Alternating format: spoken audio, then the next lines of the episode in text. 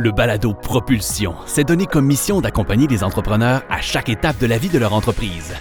Notre but est de permettre aux organisations d'ici d'atteindre leur plein potentiel. Cette semaine, l'épisode Je vais finalement vendre à l'interne avec Éric Dufour, vice-président régional du Saguenay-Côte-Nord et responsable national du transfert d'entreprise, ainsi que Georges Laure, directeur principal en fiscalité au bureau de Saguenay-Lac-Saint-Jean. Nous accueillons pour cet épisode Éric Dufour, notre expert en transfert d'entreprise. Bonjour Éric. Bonjour Edith. Et Georges Laure, notre expert en fiscalité. Bonjour Georges. Bonjour Edith. Cette semaine, notre entrepreneur est en pleine réflexion sur l'avenir de son entreprise. Il a tâté le marché pour la vendre à l'externe, mais suite à une discussion franche avec sa fille, il a réalisé que celle-ci est intéressée à perpétuer l'entreprise familiale et qu'elle formerait une très bonne équipe avec son DG pour prendre la relève de son entreprise, soit le sujet de cet épisode. Éric, en tant que leader national en transfert d'entreprise, tu en as vu énormément des dossiers de relève et ton approche est très humaine. Lors de tes présentations, tu dis souvent que la première question que tu poses dans un dossier de relève, c'est comment ça va plutôt que comment ça vaut. Alors, pourquoi l'approche humaine est-elle si importante pour toi? L'entrepreneur s'est épanoui euh, toute sa vie. Hein. Il, a travaillé fort. Souvent, il a fondé l'entreprise lui-même. Euh, euh, il a travaillé. Il y a, eu des bonnes années, il y en a eu des moins bonnes. donc, il a été sollicité. son niveau entrepreneurial, son niveau de gestionnaire a été sollicité constamment. Souvent, les entrepreneurs, c'est des gens d'émotion. Donc, très actifs. Et là, présentement, on a, on a la fille qui s'intéresse. Donc, félicitations à monsieur et je suis content pour lui. Euh, par contre, euh, il faut se mettre au travail. Euh, bien écoutez, ce qu'on voit sur le terrain, en grande majorité, hein, on se retrouve face à une génération de bébés boomers qui éprouvent de l'anxiété face au lâcher-prise et également au deuil entrepreneurial. Donc, et là, on a une, une fille qu'il faut lui lancer quand même un signal. La plupart du temps, notre entrepreneur n'est pas prêt à le faire la plupart du temps, il est très jeune encore dans son esprit il a une bonne santé. Donc, euh, il faut se mettre en mode action et se mettre en mode écoute. Maintenant, euh, ce qu'il faut soulever ici aussi, Edith, c'est qu'on parle d'anxiété dans un temps normal. Maintenant, lorsqu'il existe un, événement extraordinaire, soit une maladie ou un, cas comme nous vivons actuellement, une pandémie, eh bien là, ça crée une anxiété supplémentaire.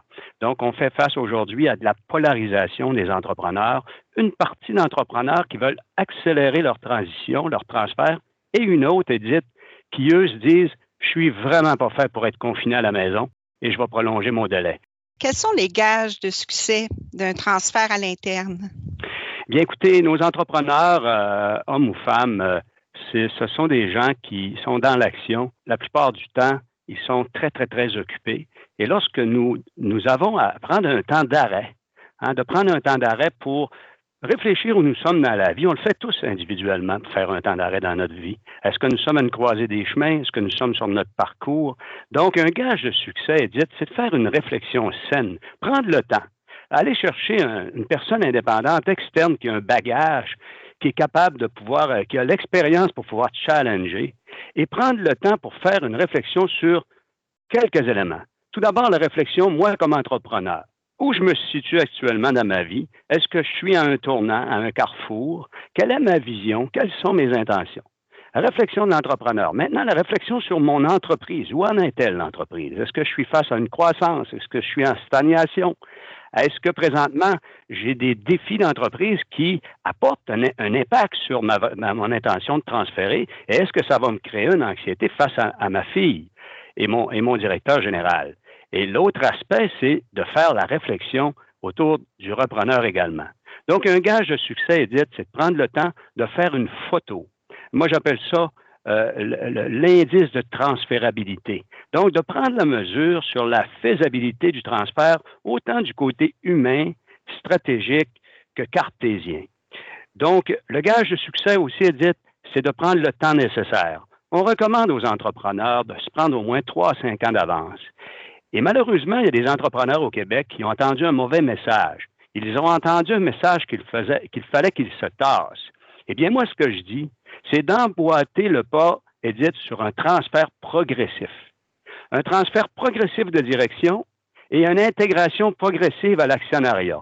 De ce fait, taux d'anxiété sur le deuil entrepreneurial nivelé et on aura le temps finalement de cohabiter, de, s'exercer, de finalement de goûter aussi au bonheur avec de nouveaux entrepreneurs puis partager les responsabilités. On voit ici là, que l'entrepreneur euh, est intéressé à, prendre la relève avec sa fille et un employé. Est-ce qu'on voit ça souvent, euh, une combinaison famille et employé? Edith, euh, c'est autour de 66% au Québec, les transferts qui sont des modèles hybrides, et c'est assez simple à comprendre. Si on regarde en gros, le, bébé boomer a eu 1,86 enfants, donc le bébé boomer a eu environ deux enfants. Et sur ces deux enfants-là, eh bien, en, grande majorité du temps, c'est une, une, personne sur deux qui désire reprendre les rênes de l'entreprise. Et quand on regarde la statistique de notre Roger ou de Sylvie, qui est entrepreneur, la statistique, c'est de remplacement de l'individu est de 2 à 3 pour 1. Donc, étant donné que j'ai en moyenne un enfant qui veut, donc automatiquement, le ratio de 3 pour 1, trois jeunes qui remplacent un, un, sédan, bien, automatiquement, il y a une invitation à aller vers un modèle qu'on appelle hybride.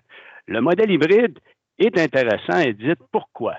Parce que lorsque nous faisons une transition familiale. Nous partons dans un mode assez collectif, assez paternaliste, et, nous devons venir en mode, en mode beaucoup plus euh, collectif. Et, ce qui se passe, c'est que il faut euh, le, fait d'avoir un, directeur général ou quelqu'un hors famille va niveler les émotions. On va avoir une situation ici où le taux d'émotion face au, processus de décision euh, va être tempéré par la personne qui est hors famille. Aussi, avec le mode collectif qu'on connaît aujourd'hui. Donc, nous avons la possibilité d'avoir une compétence plus large également. Donc, on peut avoir de la compétence plus large en deux personnes, beaucoup plus qu'en une personne, évidemment. Et euh, comme on sait, Edith, avec nos nouvelles générations, eh bien, on sait très bien qu'ils désirent avoir une qualité de vie, ils désirent être heureux. Donc, évidemment, un, un partage des tâches plus grand pour qu'ils puissent avoir un indice de bonheur intéressant. Merci, Eric. En tant qu'employeur, vous savez que le talent se trouve souvent déjà dans votre entreprise. Mais comment le déceler? Est-ce la bonne solution de vendre à une personne à l'interne? Les experts en relève entrepreneuriale de chez Raymond Chabot Grant Thornton peuvent vous aider à y voir plus clair. Visitez le rcgt.com pour tous les détails. Maintenant, Georges, parlons un peu de fiscalité. Euh, nous avons souvent décrié l'injustice fiscale qui régnait lors d'un transfert d'entreprise à un enfant par rapport à une vente à l'externe. Pourrais-tu nous parler un peu de cette injustice-là? Oui, certainement, Edith. Euh, on dit que le système fiscal actuel il favorise le transfert des entreprises à des étrangers, hein, à des tiers plutôt qu'à des membres de la famille. Pourquoi est-ce qu'on dit ça? Euh, une notion importante, en fait, qui est au cœur de cette injustice-là, c'est euh, ce qu'on appelle la déduction pour gain en capital. Euh, je crois que vous en avez, vous, l'avez abordé dans un balado précédent. Cette exonération-là de gain de capital qui peut atteindre 883 000 environ à vie pour un entrepreneur. On parle d'un million dans le secteur agricole ou de pêche. Donc, pour avoir droit à cette exonération-là, il y a toutes sortes de critères à, rencontrer, comme vous avez pu le voir. Et puis, souvent, quand un entrepreneur veut vendre son entreprise, il va le vendre à son repreneur qui, lui, va se constituer une compagnie, une société par action, donc pour faire l'achat.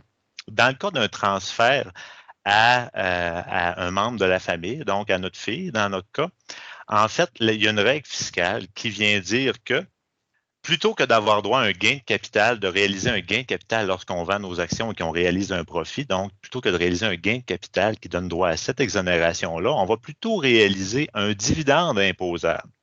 Pour vous donner une idée, le dividende imposable il est imposé à un taux d'imposition maximum d'environ 48% Donc, ça veut dire qu'en vendant à mon enfant, donc à la compagnie de mon enfant, plutôt que de payer 0 sur un gain potentiel de 883 000 exonérés, je vais payer environ 424 000 environ 48% de 883 000 euh, d'impôts, donc en vendant à ma relève familiale plutôt qu'en vendant à un étranger. Donc, c'est ça l'inéquité fiscale qui est décriée, qui est souvent décriée d'ailleurs par Raymond Chabot sur les tribunes. Il y a eu cependant une ouverture en 2016 au Québec seulement qui permet à un entrepreneur de vendre les actions de son entreprise à la compagnie de son enfant et de pouvoir ainsi bénéficier de l'exonération du gain en capital. Dans quelles circonstances, Georges, est-ce possible de se qualifier pour cette exception? Pour bénéficier de cette exonération-là, il y a une série de conditions qui doivent être respectées. Et sans aller dans le détail de toutes les conditions, je peux en nommer quelques-unes. Par exemple, euh, le cédant ne doit généralement plus travailler dans l'entreprise. Ensuite de ça, le cédant ne doit plus avoir le contrôle de l'entreprise, ne doit plus avoir de participation, de prise de valeur dans l'entreprise et il y a un montant comptant important qui doit être payé au cédant d'au minimum 40 on s'entend que de respecter ces critères-là, c'est assez difficile en pratique.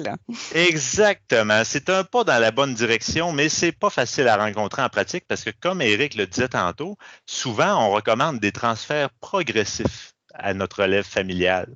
Donc, souvent, le cédant, il va, il va continuer à travailler dans l'entreprise, il va garder des participations, il va peut-être garder le contrôle parce qu'il n'a pas été payé non plus. C'est n'est pas toujours évident de rencontrer ces, ces critères-là, effectivement. Alors, qu'est-ce qu'on fait, euh, Georges, pour faire un transfert d'entreprise familiale à ce moment-là? À ce moment-là, donc, ici, on parle du côté transactionnel de la relève.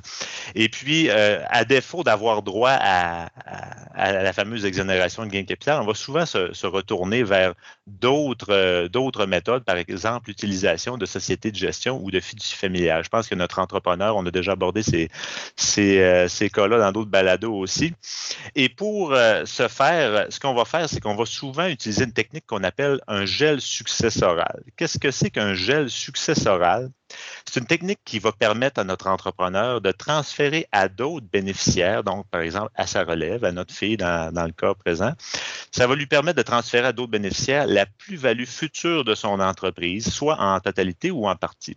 Donc, on va dire qu'on gèle la valeur passée de l'entreprise dans une catégorie d'actions qu'on appelle privilégiée. Et là, on va réémettre des participations. Le droit à la valeur future de notre entreprise va aller à notre relève et peut-être en partie à notre cédant dans le cas d'un transfert progressif. Georges, euh, notre entrepreneur pourrait vouloir faire un cadeau à sa fille puis réduire euh, la valeur de ce que ça vaut vraiment, son entreprise?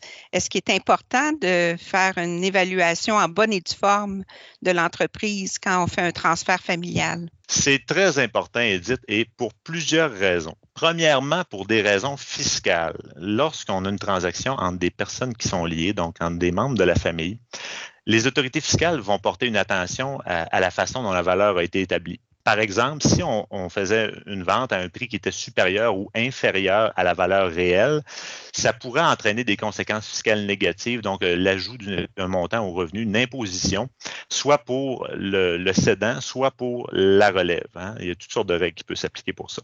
Dans ces cas-là, on va vouloir euh, faire les, transactions à la valeur marchande et euh, généralement, qu'est-ce qu'on fait? C'est qu'on intègre des clauses qu'on appelle des clauses d'ajustement de prix afin de pouvoir se protéger contre les réévaluations du fisc. Et pour que ces clauses-là fonctionnent, ben, il faut avoir fait un rapport d'évaluation en bonne et due forme, en gros, là, euh, afin que ce soit euh, euh, respecté par les autorités fiscales.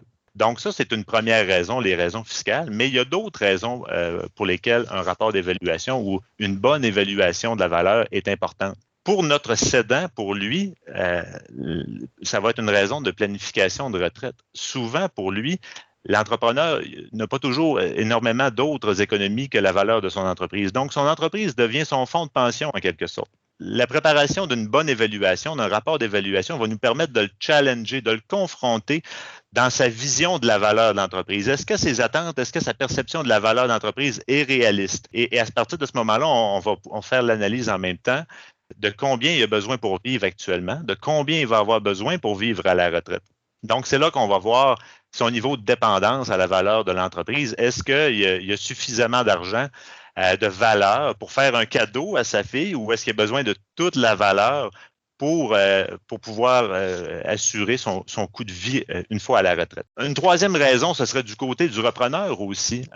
lui aussi, de son côté, il va avoir, vouloir généralement payer le, le, meilleur prix possible. Et également, ça va impacter la valeur d'entreprise, va impacter la, la, capacité de rembourser de notre, de rembourser le cédant par notre relève. Donc, étant donné que sa capacité de rembourser va dépendre de la valeur de l'entreprise, mais aussi de la capacité à générer des flux monétaires. Donc, c'est avec les liquidités que génère l'entreprise que la relève va pouvoir rembourser notre cédant. Effectivement, Georges, on s'aperçoit qu'il peut être très risqué, autant d'un point de vue fiscal que d'un point de vue financier, de ne pas transiger à la valeur marchande, surtout lorsqu'on est en présence d'un transfert à une personne qui nous est liée. Maintenant, pour terminer cet épisode, Eric, aurais-tu un conseil à donner à notre entrepreneur afin qu'il puisse réussir son transfert d'entreprise? Edith, ce que je lance comme message aux entrepreneurs, passez à l'action. Et passer à l'action, c'est de bien se préparer longtemps d'avance, en faisant un diagnostic sur la faisabilité de ce projet-là, avec une équipe complète, intégrée, qui va nous donner des réponses sur nos enjeux, nos anxiétés par rapport à ce projet de transfert progressif. Mettre en place un plan progressif pour s'assurer qu'on transfère la direction et qu'on puisse penser à transférer la propriété. Et ceci, eh bien, c'est dans le contexte d'une phrase qui me chérit beaucoup. Vaut mieux vieillir heureux que riche. Donc, Edith, je souhaite un bon transfert d'entreprise à tous nos entrepreneurs, hommes et femmes qui nous écoutent. Merci Eric et Georges. Vos conseils judicieux vont sûrement aider notre entrepreneur à réussir son transfert d'entreprise. À la semaine prochaine. La semaine prochaine, profitez de sa retraite avec les experts Mélissa Lavegna, directrice principale en fiscalité internationale au bureau de Montréal, et Danielle Loranger, directrice principale en fiscalité canadienne au bureau de Sherbrooke.